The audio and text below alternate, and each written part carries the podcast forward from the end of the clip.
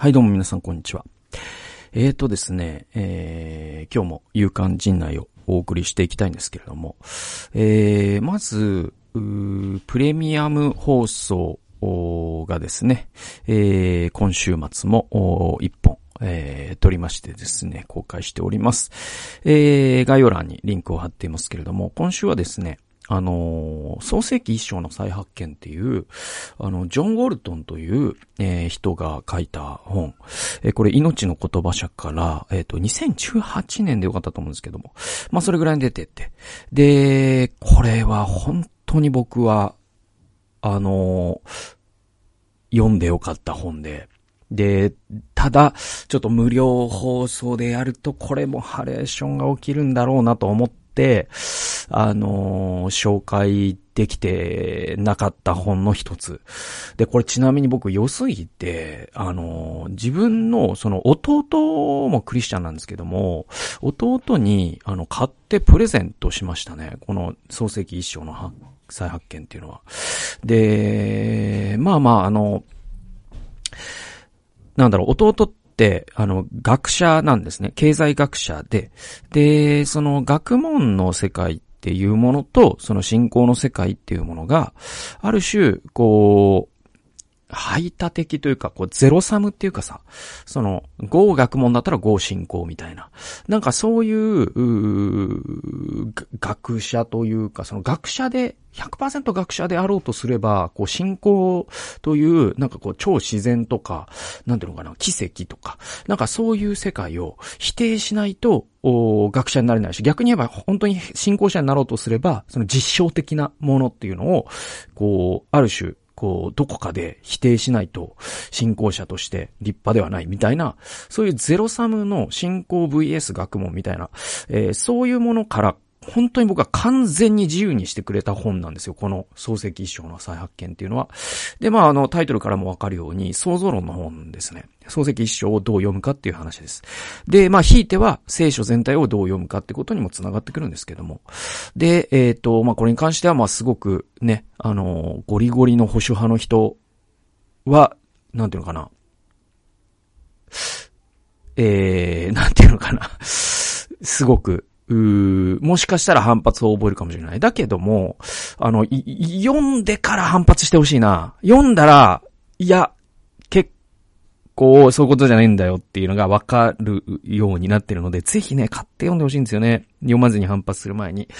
っていうような、すごく僕は本当に良かった。で、これが、もし、本当にもう、もう20年、30年早く出版されてて僕が読むことができていれば、僕の人生も変わってたかもしれないなと思うぐらいのいい本だったのね。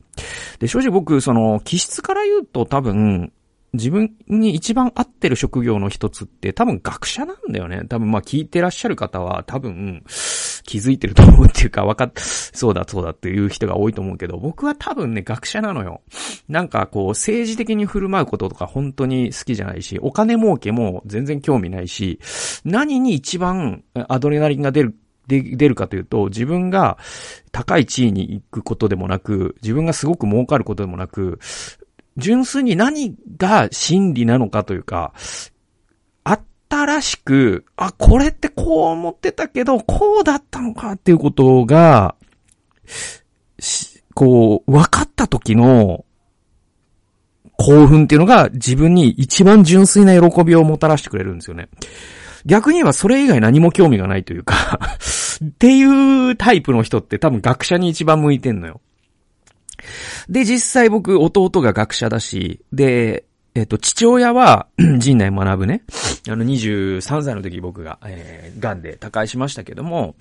えー、と、陣内学ぶは、えー、っと、会社員でしたけど、実際には学者のようなことをしていて、あの、け、えっと、会社の、その、開発その、えっと、化学の知識を活かして、えー、っと、新しい、その、廃屋ガソリンを開発するっていう部門にいて、技術者なんですよね、完全にね。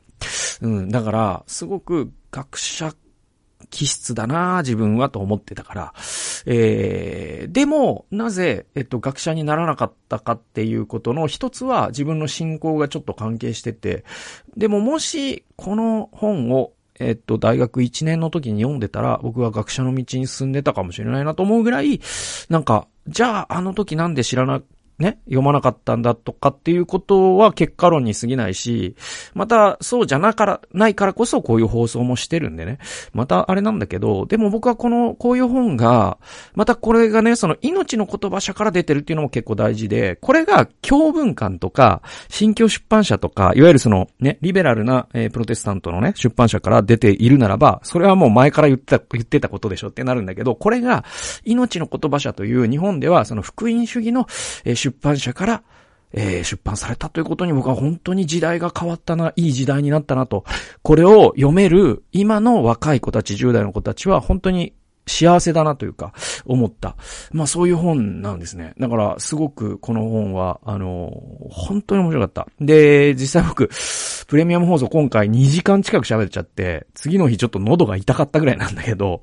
まあまあ、あの、興味を持った方は、えー、っと、プレミアム放送は150円で買えますので、で、まあ、この本自体も2000円ぐらいで買えるんで、まあ、その買う前に陣内の放送聞いてみて、で、本当に面白いなと思ったら、ああ、買おう、みたいな人はお試しで聞いてみていただくのもいいのかもしれません。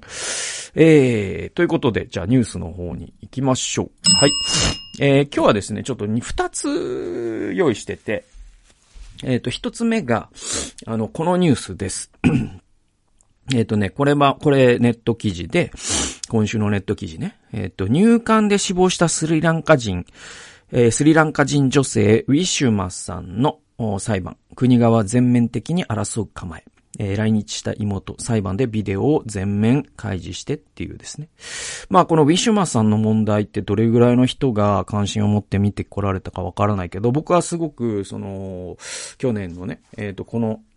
えー、実行というか事件というかがあって以来、割と注目してて、あのーまあ、あの、プチカシマさん、ダースレーダンさんがやってる昼からなんですでも何度も取り上げられてて、結構これってその日本という国がこれからどうなるかっていうこととか、その日本人であるということに我々が 変な話誇りを持てるかとかっていうことに僕は結構関係があるなと思ってて、ちょっとニュース読みますね。えー、名古屋の入管施設で死亡したスリランカ人女性の遺族が国に賠償、えー、損害賠償を求めている裁判で国側は全面的に争う姿勢を示していることが分かりました。えー、スリランカ人のウィシュマ・サンダマリさん、えー、これ33歳の方ですね、は、えー、名古屋の入管施設で収容中に体調不良を訴え、点滴や入院を求めましたが、対応されないまま、2021年3月に死亡しました。えー、遺族は入管が適切に対応していれば命は救えたとして国におよそ1億5600万円の損害賠償を求めて裁判を起こしていますが、原告側によりますと国は全面的に争う姿勢であることが新たに分かりました。詳細は裁判の過程で明らかにするということです。えー、裁判のため28日朝、えー、来日した妹のワヨミさんは、ウィシュマさんの妹、えー、ですね、えー、ワヨミさんは、えー、裁判で これ29歳の方ですね。裁判で真相を解明するために来日しました。裁判で過去死の直前の様子を記録した過去閉じるビデオを全面開示してほしいです。第1回の口頭弁論は6月8日名古屋地裁で行われますという。えー、まあこういうニュースです。で、まああの、これね、あの、僕もすごくめちゃくちゃ勉強したわけではないから、あの、なんだろうな。えっと、もしかしたらその勉強不足の点もあるかもしれませんが、あの、僕が知り得る限り、その日本のその入管行政って結構ひどいのね。うん、ひどい、ひどいっていうのは、うんと、その、いわゆる国際的な人権感覚で言うと、ちょっとありえないことをし続けてきたっていうのがあるんですよ。で、えっと、それの結果であって、これって単発の事故じゃなくて構造的に起こるべくして起きた、そのある種の象徴的な、えー、事件なんですよ。で、これに対して政府がどう対応するかっていうのは、実はその日本という国がこれからそのね、国際社会の中でえっと、人権を大切にする国なのか、それともこの国はちょっとやばいぞと、ある種こう中国とか、あね、そういう管理、監視国家っていうのかな。まあ、シンガポールとかもある種そうなんだけど、まあ、そういう、ちょっと、この国に入ると何されるかわからんぞと外国人に思われる国、えー、な、になるのか、それとも開かれた、あ、ここは安心していけるなと思ってもらえるような国になるのかの、僕はその、今分岐点にいるのかなと思っているんですよ。っていうふうにもウォッチしてるんですね。で、えっと、まあその入管の、入管行政のそもそもの、えっ、とね、成り立ちとかっていうのも結構重要で、確かだけどこれってね、入管行政ってその戦後のその GHQ 時代とか、その後に、えっ、と主権を回復した時とかっていう時って、あれってその戦前の組織がそのまま運用されるんですよ。形を変えて。ってわかります？だから戦前の組織がある程度保存されたまま、それをじゃあこれはこれにしようね、みたいな形で、呼び替えが行われて、で、もう必要ないねとされた行政はどうなっていったかというと、例えば、えっ、と、これ、これ、この入管行政ってそれの典型的なやつで、戦前入管行政をしてた人たちの組織って何だったかというと、憲兵なんですよ。つまり、その国家に対して危険な思想を持つ人を取り締まるような役所。これが、その今の入管行政の、なんていうの、その前進なんだっていうことを、そのダースレーダーさんが放送で言ってて、あ、す、そういうことなんだ、なんつって思って、それはヤクザみたいなことすするよな、みたいなさ、なんかちょっと妙に納得がいっちゃったんだけど、で、それで言うとちょっと思い出すのが、あの、日本では、あの、すごい変更報道がまさになされてた、あれがあったじゃないですか。えっと、カルロス・ゴーンの逃亡ってあったじゃないですか。あれ、日本ではカルロス・ゴーンってもうとんでもねえやつだな、みたいな報道されてたけど、あれ世界の報道って全然違って、日本ってとんでもねえ国だな、の方の報道の方が多かったんですよ。何かっていうと、つまり、その彼が起訴されたことによって、本当に人権を奪われていたと。で、ここにいたら、本当に大変なことにある、なるから逃げたっていうことなんですよね。例えば、じゃあ考えてみてほしいんだけど、その、えっと、日本のそうですね。だから、から世界でどう見られてたかというと、こんな感じなんですよ。その日本の、例えば、えー、そうだな、えー、っと、三木谷社長がね、楽天の三木谷社長が、もう楽天、楽天は他の人に譲るよ、つって。で、僕はもう CEO として、えー、世界に挑戦したいんだって言って。で、なんか中国の、えー、新興企業の、もうなんか中国版ウーバーとかね。まあまあ、それはすでにあるけど、まあいいや、それの経営がとにかく傾いてるから、ちょっと三木谷さんお願いしますよと中国から壊れて CEO になり、えー、そしてすごいね、えー、高額の報酬を受け取り、で、10年間でその会社はめちゃくちゃ成長しましたと。ね。で、リストラも行い、ね。えー、で、えー、その結果なんかそのね、その会社の内紛によって三木谷さんは生贄にされ、中国の、なんか、あの、役所に身柄を拘束されて、もう国外にも出られないような状況になり、で、しかも、その、えっと、普通の国なら、えっと、当然、ね、えっと、許されている権利であるところのその弁護士を呼んで不服申し立てをするとか、えそういったことも許されてない。もうこれ、やばいね、つって、三木谷さんが、えっと、日本に逃げてきました、みたいな 話を世界がどう報道するかっていうと、って話ってわかります？で、そういう風に報道されてたんですよ、あの時。カルロス・ゴーンの報道って。だからそのことほどさように、この話って日本国内の世論と世界の世論が乖離する話でもある。で、現にこのウィシュマさんの、これだからヤフコメ世論は本当にまあ、あの、ちょっとひどいから、あんまりヤフコメこういうので読みたくないんだけど、やっぱり読むと、案の定、ね、こいつらは、そのね、えー、法律を破っていたんだから、それはそんな目にあって、当然だみたいなことを言ってる人が多いのよ。嘘だろうと思うんだけど、でもその人たちに見えていないことがあって、これは構造的な問題なんですね。で、えっと、もちづき、雄大さんと読むのか、正宏さんと読むのかな？えー、もちづきさんという人が、えー、2019年に講談社現代新書から出している、二つの日本、移民国家の建前と現実という本を僕最近読んだんですね。これ、ウィシュマさんの問題ともう本当に密接に絡んでるんで、ちょっと、この本、何箇所か引用しながら僕解説していきたいと思います。そうすると、ウィシュマさんの問題問題を生む構造っていうのが見えてきます。えー、86から100、えー、ごめんなさい、86から89ページです。こういう、こういう歴史があるんだよっていうのをちょっとね、皆さんにちょっと前提を共有したいんですよ。いきますよ。いわゆる単純労働者は受け入れないという建前は1990年前後から、えー、政府によって示され始めている。えー、1988年に閣議決定された第6次雇用対策基本計画の国際化の進展と外国人労働者問題への対応というパートには次のような文章が記されている。約30年前のこの閣議決定では、今につながる建前が明確に示されている。ね。つまり、えー、専門的技術的分野の外国人については積極的に受け入れを促進するが、いわゆる単純労働者についてはその受け入れについて慎重に検討する、つまり認めないというスタンスである。ね。だから、えっと、当時からあるんですよ。だからその外国人が入ってきたら、もう日本が日本じゃなくなっちゃうじゃないか、みたいな、その、ね。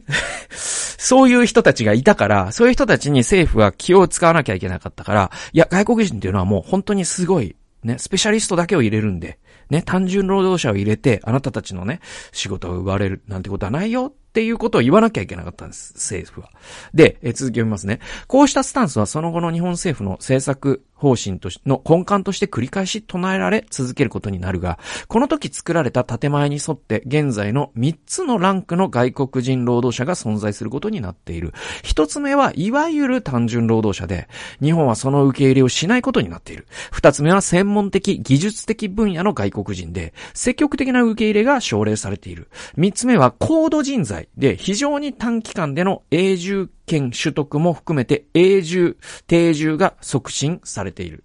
ね。さ、だからそのラン、三つのランクの外、ね、外国人がいるわけですよ。ね、移民がいるわけですよ、日本にはね。で、さっきに、えー、紹介した1988年の政府の文書がからわかるように、もともとこのランク分けは、専門的技術的分野の外国人と、いわゆる単純労働者の二階層だったが、後に高度人材という概念が、専門的技術的分野の外国人の上積みとして切り出されたような格好へと変化した。ただし、2015年に新設された高度専門職の在留資格を持つ、えー高度人材の数はまだ少なく、最新のデータでも1万人に満たない。いずれにせよ、1990年前後から今まで全く変わっていないのは、いわゆる単純労働者は受け入れないというスタンスである。この政府の表向きのスタンスは、低賃金、非熟練の領域で外国人労働者を雇用したい産業側のニーズとマッチせず、結果として増大したのが就労を目的としない在留資格を持つ事実上の外国人労働者たちであった。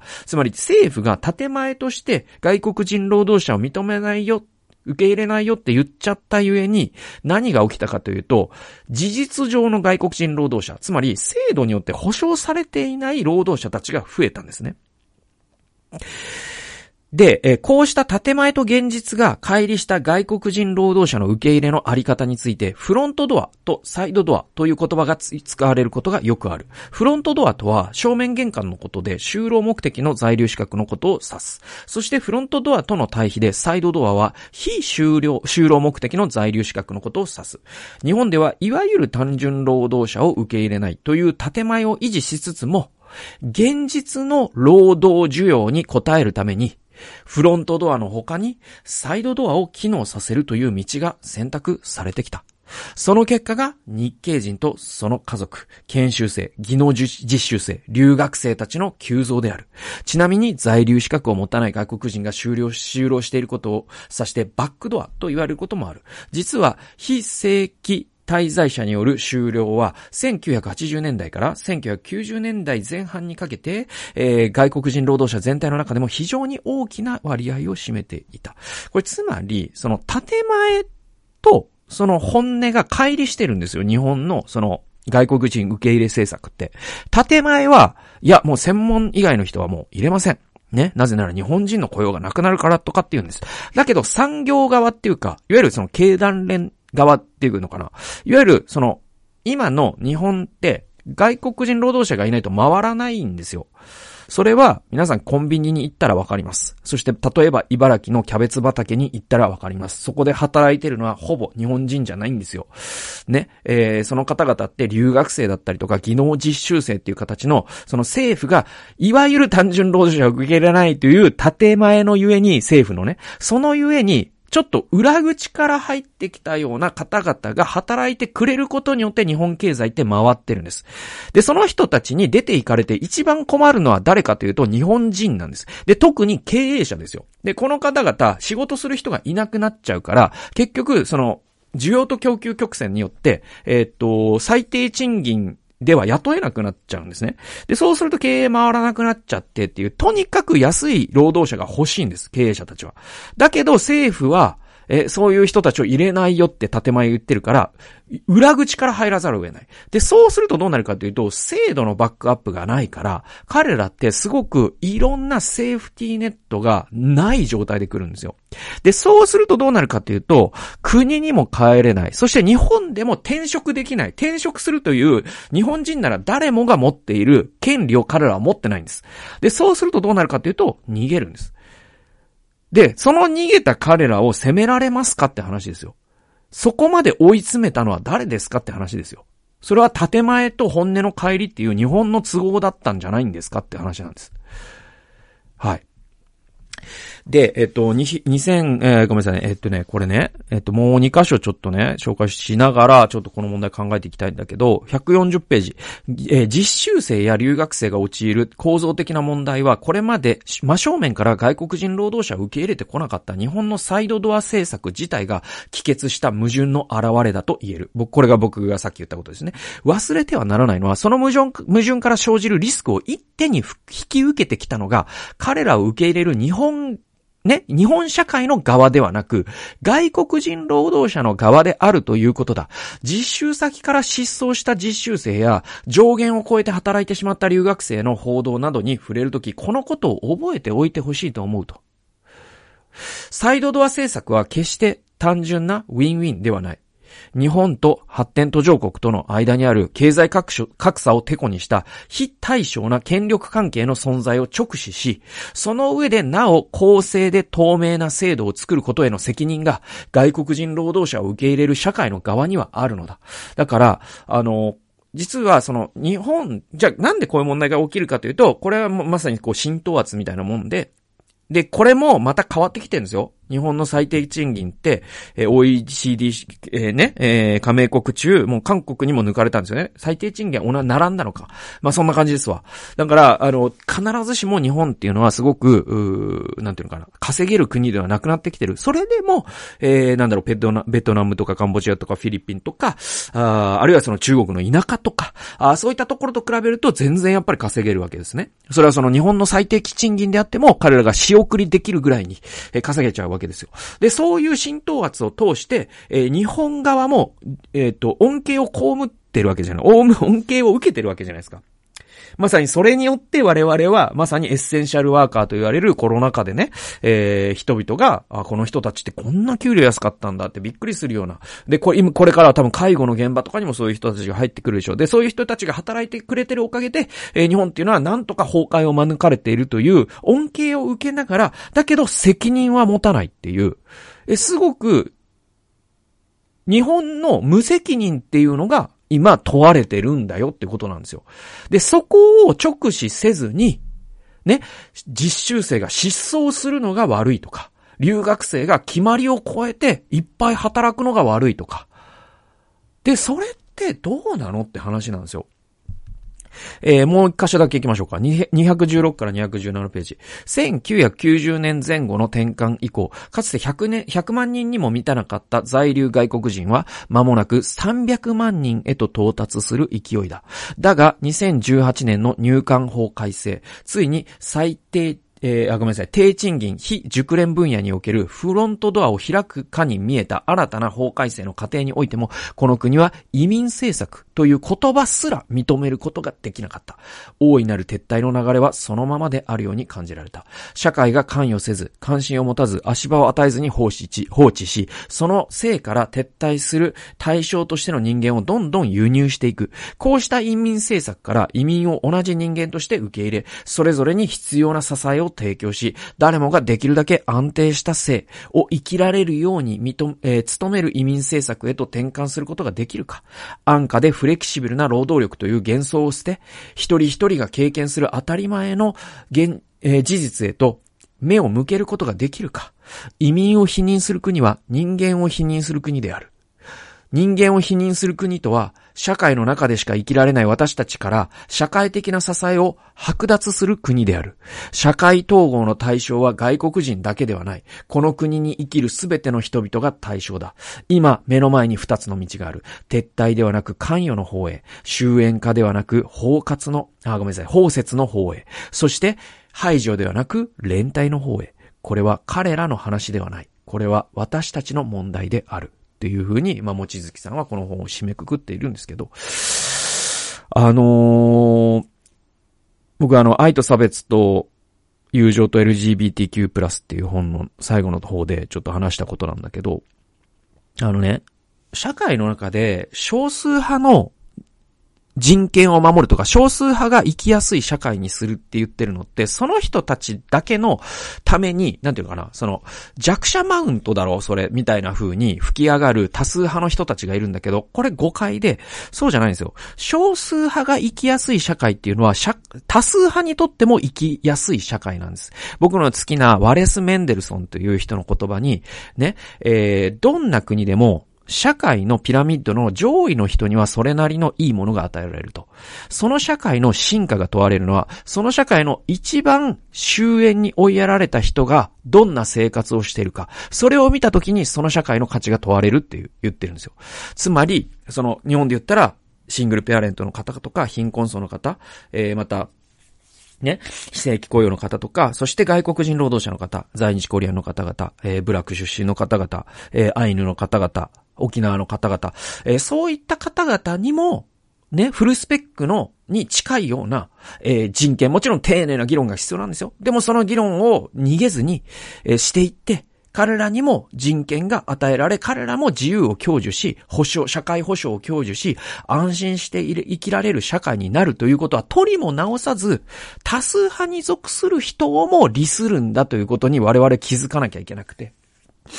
それが社会をそのゼロサムで見るか、プラスサムで見るかの違いにもつながってくるんですよね。で、まあ、この話、なんか日本だけが悪いとかっていうつもりは僕は全くないです。えー、っていうのは、そのアメリカにだってこういう問題ってあって、アメリカってまあ移民、移民政策に、えー、ついてはまあ先進国ですけれども、ね。日本でもよっぽど、日本よりもよっぽど進んでると思われるかもしれないけど、えー、アメリカでもやっぱりそのカリフォルニアの農園のね、えっ、ー、と、白人の、えっ、ー、と、農場主で働いてるのはみんなその不法移民だったりする。で、その人たちに最低賃金以下の、えー、ね、収入で働かせて、でも彼らはもう逃げる場所もないから、ね、えー、日本国に帰ることもできない。アメリカで生活するためには、えー、ここに居続けなければならない。転職もできない。じゃあ、そのね、えー、移民、えー、その白人の、えー、農場経営者はどんな人かっていうと、トランプ支持者で、移民は出ていけという政策に同意している。なんかそういう屈折とかっていうのがアメリカにもあるから、だから日本だけの問題じゃもちろんない。えー、なんだけど、これは世界全体で、じゃあ、えー、っと、日本は少なくとも、なんていうのかな、えー、っと、その、少数者に対してね、えー、こう、つまり、人に対する眼差しだから、これって。で、これもいつも思うんだけど、その、や、その、こういう時に多数派は明らかに日本人じゃないですか。フルスペック、フルスペックの人権を持ってるね。で、持ってない少数者が、えー、移民じゃないですか。ね？労働者じゃないですか。外国外国人労働者じゃないですか。で、その時に、なんかその多数派として、その、こう、ま、マウントするっていうか、まさにヤフコメ世論的なものって、僕なんか怖いと思うのは、この人たちって自分が、いつか状況が反転すれば少数派者になるかもしれないとか思わないのかなって思うんですよね。これ、あの、だからジョン・ロールズっていう人の正義論に書いてある、その無知のベールって話と繋がってるんだけど、人間って、今は多数派かもしれないけど、いつ少数者に転ずるかわからないじゃないですか。それは自分が何か、その、難病指定を受けるような病気になるか、ことがあるかもしれないし、何かが反転した時に、自分自身が、なんか、その会社の都合で、えー、なんかこう移民に対してものすごく抑圧するような国で、何年も働かなきゃいけない状況に陥るかもしれないわけじゃないですか。で、そういうふうに状況って反転するわけ。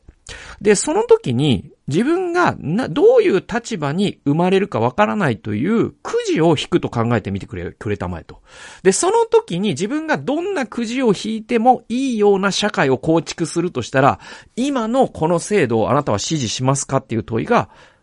ね、えー、ジョン・ロールズの無知のベールっていう考え方で、なんかこう、こういう問題で、いや、移民はもう不法なんだからとかって言えちゃう人って、その無知のベールとかで考えると、彼らは一生涯自分が多数派でいられると思ってるのかなとかって毎回思っちゃうんだよね。はい、ちょっと長く話しすぎましたけど、ちょっともう一個だけちょっと短めです。行きましょう。えっ、ー、とね、これはちょっと、そのニュースの、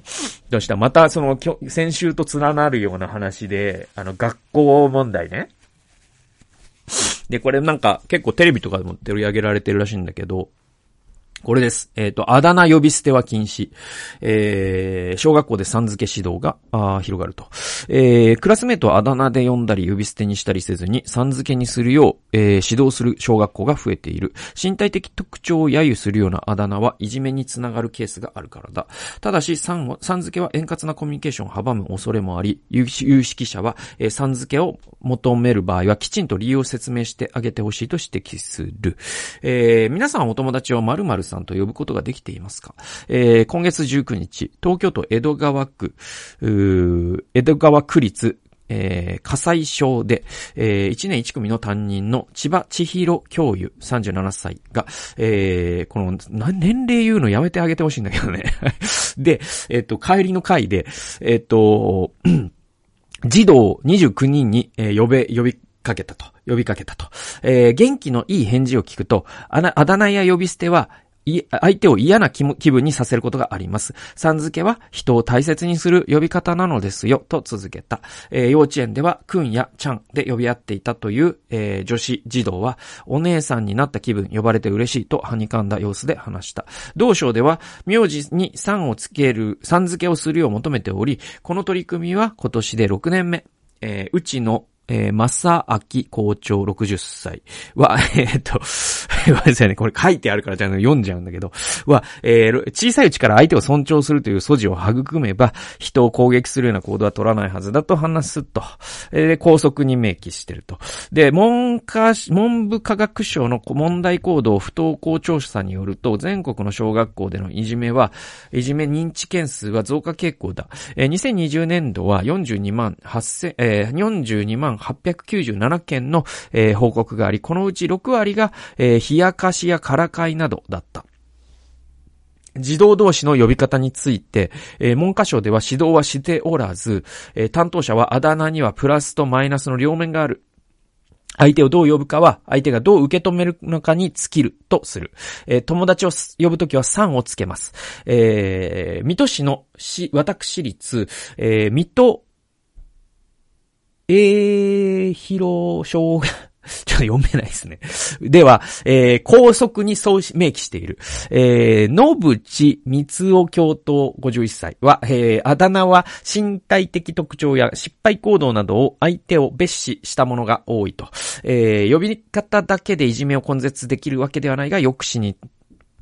抑止することにはつながると。約160の公立小学校がある京都市でも、ある校長はこの10年で、さん付けは半数近くにまで広がっていると語る。一方、埼玉県内にある小学校の40代の男性教諭は、さん付けは時代の流れであり、それを各校が取り入れることは理解できる。ただし、あだ名まで禁止すると、円滑なコミュニケーション取れないのではと語る。長野県でので、小学校の、え、校長経験がある60代の男性も、昔は子供たちが愛称で呼び合った。その効果かクラスは賑やかだったと語る。え、日本トレンドリサーチが20年11月、社会人1400人に調査したところ、小学生の頃にあだ名があったのは69%。このうち36.7%が嫌な思いをしたことがある。つまり半分以上になりますよね。半分以上の人が嫌な思いをしたことがあるんですよ。ね、あだ名で。で、えっ、と、小学校の校則であだ名が禁止されることについては、賛成が18.5%、反対が27.4%、超、えー、半数超の54.1%はどちらでもないだった。えー、名古屋大の内田えー、両教授、社会、えー、教育社会学は、えー、クラスメートをどう呼ぶかは難しいテーマだ。教員がさん付けを一方的に求めるだけだと、なぜそうした呼び方をするのか、子供は考えなくなってしまう。理由や背景をきちんと大人が説明し考えさせることが大切だと指摘する。大人の世界でも呼び、名前の呼び方に工夫が凝らされている。東レ、県、えー、東レ経営研究所、これ東京都ですね。では、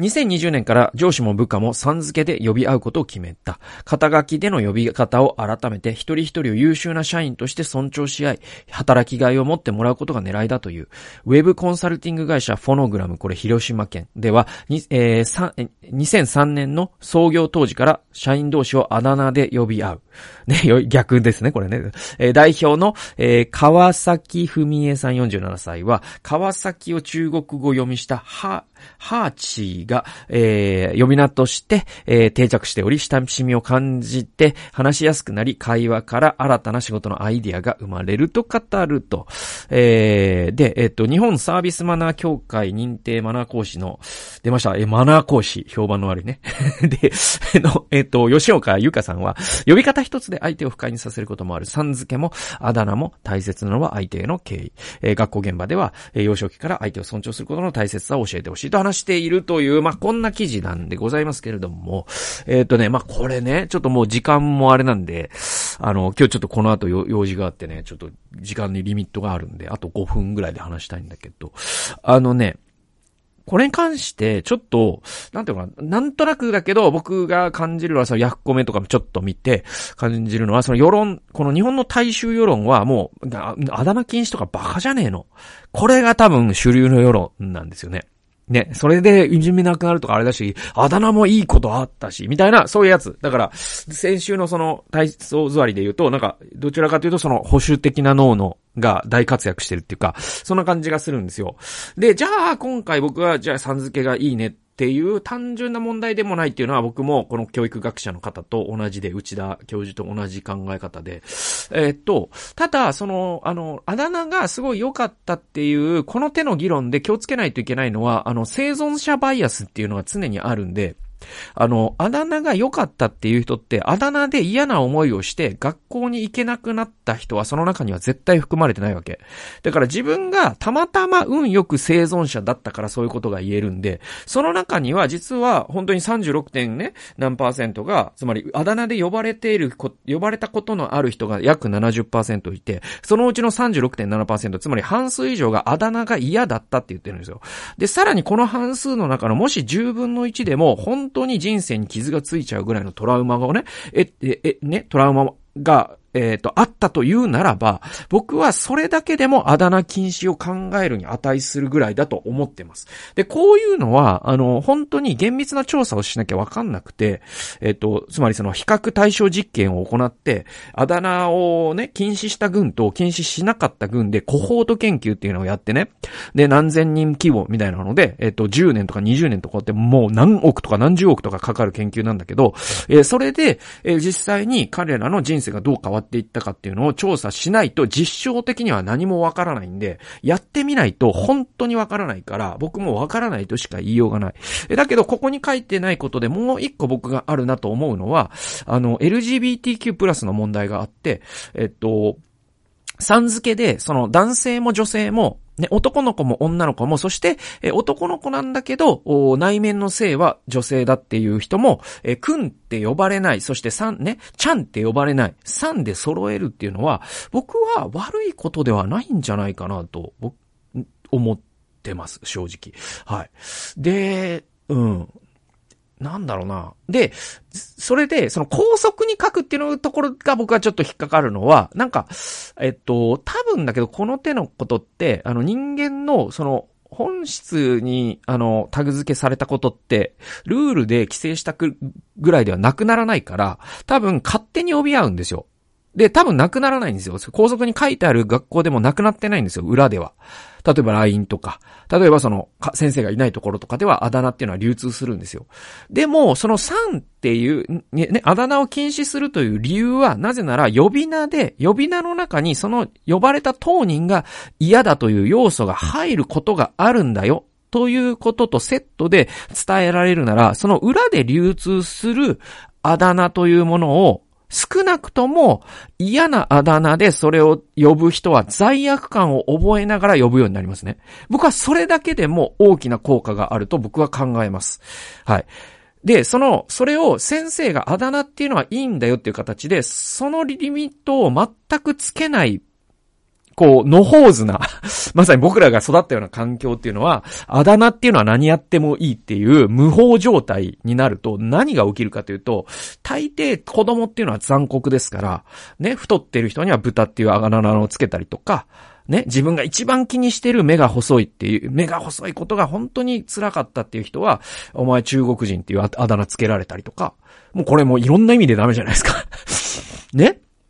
とか、なんか背がね、本当に低いことが、えー、すごいコンプレックスな人が、なんか、お前、お前あれだな、ホビットだな、とかって言われたりとか、ね、めちゃくちゃでかい、ね、なしずちゃんみたいな180オーバーの女性が、お前、あの、進撃の巨人だな、とか言われるとかって、ちょっと、僕はやっぱり暴力だと思うのね。うん。で、それが、だから何度も言うけど、多分これって、あの、高速に書いてもなくならないんですよ。なくならないんだけど、その説明を聞いた子たちは、いや、進撃の巨人って言おうとしたけど、これちょっとダメなんじゃねっていう、ちょっとでもブレーキがかかるだけでも僕はこの決まりって意味があるのかなと僕はなんとなく思ってるかな。ちょっと世間の世論とはちょっと違うかもしれないけどね。うん。で、じゃあ自分があだ名で呼ばれた嫌な経験とか僕、僕自身があるかというとそこまではないの。それは運が良かったからで。でも、中3の時僕ロケットって呼ばれてて、なんかその、えっと、音楽の授業で、なんかその、課題曲になったのがロケットに乗って、シュンって言うんですよ。で、その、僕がシュンだから、お前ロケットだな、つって。で、ロケシュンって言われてて。で、なんか、あの、ネタにされてて。別に僕はそれは嫌じゃなかった。だけど、僕じゃない性格の人は嫌かもしれないじゃない？とか。あと僕、そのネビュラチェーンっていう、その、えっと、アンドロメダシュンっていうのがいるんですよ。その、えっと、セセイントセイヤに。で、僕、その小学校の時に、ネビュラチェーンのシュン。で、そのネビュラチェーンのシュンはちょっと、ちょっと、ちょっと中性的な今考えたら。もしかしたらちょっと、ゲイキャラでもないんだけど、ちょっとね、女性らしい男の人で、なんかちょっとお、おかま的なイメージで馬鹿にされるみたいな経験もしたことがあって、なんかそういうことってやっぱ子供ってってそもそも残酷だから、僕はなんか性悪説に立つのね。で、それは、うん、多分僕がクリスチャンだからなんだけど、性悪説に立った上でって考えると、僕はこういうブレーキを一回かけとくっていうことは、あながち悪いことじゃないかもしれない。で、何度も言うけど、こういうのは本当に厳密なコホート研究をしないと、いや、禁止したことの悪さっていうのも後で出てくるかもしれないから、僕は確かなことは実証的には何も言えない。だけど僕の相場感っていうのは案外世間のお、お、ほとんどの人が言ってる、これはバカだよねっていうのには、うんうんとは言えない感じっていう、そういう印象かな。っていうようなことです。はい。ということで、ちょっと長く話してしまいましたけれども、勇敢陣内6月3日号でございました。来週もお楽しみにしてください。さよなら。